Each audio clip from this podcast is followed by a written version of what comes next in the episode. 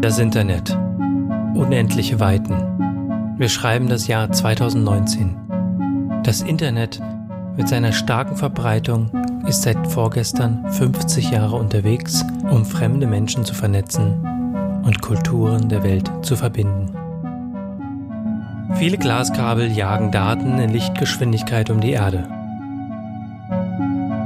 Das Internet dringt dabei in Lebensbereiche vor, die nie zuvor ein Mensch digitalisiert hat. Welche Rolle die Fotografie für das Internet und das Internet für die Fotografie gespielt hat, besprechen wir in der heutigen Folge von diesem Podcast. Herzlich willkommen bei Fotografie FM. Wir beantworten Fragen zur Fotografie, von denen du vielleicht noch nicht wusstest, dass du sie stellen wolltest. Mein Name ist Elena Nazinovic und hier ist dein Moderator Sascha Bachmann. Fotograf und Kommunikationsdesigner aus Berlin-Lichtenberg. Das Internet ist heute ohne Fotografie kaum noch vorstellbar. Die Fotografie kaum noch ohne Internet. Ich möchte mit dir in dieser Folge deswegen eine Reise durch die Entwicklung des Internets machen, mit Fokus auf Fotografie. In der nächsten Folge schauen wir uns ehemalige und aktuelle Internetplattformen an, die für Fotografieren interessant waren und heute noch sind. Elena und ich werden mit dir teilen, was wir über sie denken und wie wir den Umgang mit dem Internet empfehlen als eine Person, die Fotos macht und anderen zeigen möchte. Am Anfang der Geschichte elektrischer Datenübertragung hätte sich wohl niemand vorstellen können, was wir heute für Möglichkeiten haben, global Informationen auszutauschen.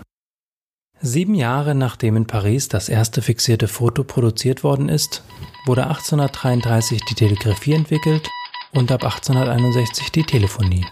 Damals dienten diese Techniken noch zur Übertragung von reinen Informationen, meist in Form von Text und dann eben mit Sprache. Fotografie und Datenübertragung haben sich unabhängig voneinander entwickelt, aber 1934 hat der belgische Anwalt und Bibliothekar Paul Otley erkannt, dass die weltweiten Kabel- und Radioverbindungen für mehr als nur Unterhaltung genutzt werden könnten. Er träumte von einem mechanischen, kollektiven Gehirn. Er entwickelte Ideen, die wir heute in Form von Semantic Web und dem alltäglich genutzten Browsern sehen. Dass Fotografie einmal auf einem anderen Medium aufgenommen werden könnte als auf Asphalt, Glasplatten oder Filmnegativen, war lange nicht vorstellbar. Das erste digitale Foto wurde aber schon 1957 erstellt. Es hatte atemberaubende 176 x 176 Pixel Auflösung. Du findest es natürlich, wie vieles mehr, in den Sendungsnotizen. Es zeigt das Baby des Erfinders vom ersten Scanner. Digitale Kameras mit einer ähnlichen Technik wurden für die NASA entwickelt, um Missionsbilder aufzunehmen. Diese Fotos wurden auf Kassetten gespeichert und deren Daten wurden dann stundenlang zur Erde übertragen. In den Sendungsnotizen siehst du das so aufgenommene erste Foto der Erde vom Lunar Orbiter aus dem Jahr 1966. Die Fotos von den ersten Menschen auf dem Mond wurden übrigens mit einer Mittelformatkamera auf Farbfilm aufgenommen und das hatte deswegen eine deutlich bessere Qualität.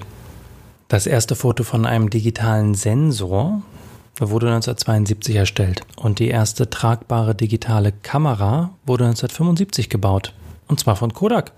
Die haben diese Erfindung aber nicht weiter verfolgt, weil sie mit Film- und Papierabzügen sehr viel Geld verdient hatten. Zurück zum parallel entwickelten Internet. Das erste Datenpaket wurde am 29. Oktober 1969 von einem Computer zum anderen übertragen. Vor genau 50 Jahren und zwei Tagen. Jetzt fragst du dich vielleicht, wieso fühlen sich Internet, digitale Fotografie und der Austausch von Fotos über das Internet so neu an? Weil die Entwicklung relativ langsam voranging. Es gab Firmen wie Kodak, die Innovationen aktiv verhindert haben, und es gab politische und technische Grenzen, die überwunden werden mussten. 1989 und 1990 markierten nicht nur politisch einen Wendepunkt, sondern auch wissenschaftlich und technologisch. Der Physiker Tim Berners-Lee hatte 1989 am Europäischen Forschungsinstitut in CERN eine Idee entwickelt, wie Forschungsergebnisse im World Wide Web geteilt und damit besser zusammengearbeitet werden könnte. Die Hypertext Markup Language HTML ein Standard, der Struktur und Gestaltung einer Website definiert. Ohne diese Erfindung müssten wir Text, Bilder, Musik und Videos einzeln im Internet aufrufen durch Eingabe einer Adresse statt Klick auf einen Link. Wäre ganz schön umständlich, oder? Das World Wide Web ist übrigens eine Nutzungsart des viel umfangreicheren Internets und dieses www wurde 1989 übrigens auch dort entwickelt und 1991 veröffentlicht. Zeit für Kaffee. Stell dir vor, es ist 1991 und du bist im Gemeinschaftsbüro. Du möchtest dir eine Tasse Filterkaffee holen, aber auch nicht umsonst vom Schreibtisch aufgestanden sein, wenn der Kaffee bereits alle ist. Es ist keine Frage, dass an der Cambridge University im Rechenlabor der Prototyp der ersten Webcam genau dafür zum Einsatz kam, um dieses Problem zu lösen. Ein 128 x 128 Pixel großes Graustufenfoto hat regelmäßige Kaffeestandsmeldungen an die Arbeitsplätze verbreitet, und zwar alle drei Minuten. Die älteste Webcam, die heute noch in Betrieb ist, befindet sich übrigens an der Universität von San Francisco und macht seit 1994 Fotos vom Campus. Dieses Jahr war ihre Fortsetzung bedroht, aber inzwischen wurde der Weiterbetrieb versichert. Daten zu speichern ist eine Sache, Daten über eine dünne Leitung zu übertragen eine andere und genau hier gab es lange ein Problem mit Bildern. Weswegen das Internet sehr lange textbasiert war oder die übertragenen Bilder nur sehr, sehr klein waren. Vielleicht hast du schon mal mit einer digitalen Kamera sogenannte Rohdaten genutzt. Das sind die reinen Sensordaten, die gespeichert durchaus zwischen 20 und 40 Megabyte Platz brauchen können. Viele nutzen sie genau deswegen nicht. 1992 wurde eine revolutionäre Komprimierungsmethode vorgestellt durch die Joint Photographic Experts Group, also eine gemeinsame fotografische Expertinnengruppe. Und die haben die Digital Compression and Coding of Continuous Tone Still Images Requirements and Guidelines herausgebracht.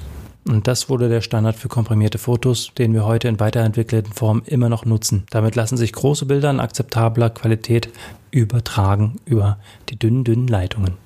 Aber klar, denkst du dir, heute ist das Internet ja auch schneller. Bis 1996 war das noch unvorstellbar, Internet in der heutigen Geschwindigkeit zu haben.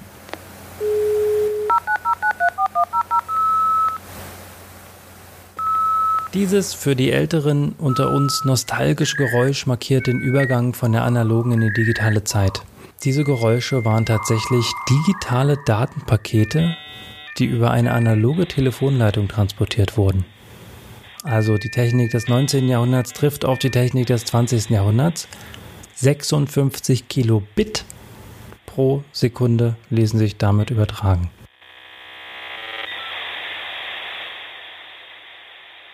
Langsamere Modems gab es bereits davor, aber 56K war der Augenblick, in dem private Personen das Internet richtig normal und ordentlich nutzen konnten. Wer in Deutschland auf dem Land lebt oder im Zug unterwegs ist, kann diese Geschwindigkeit heute noch erleben.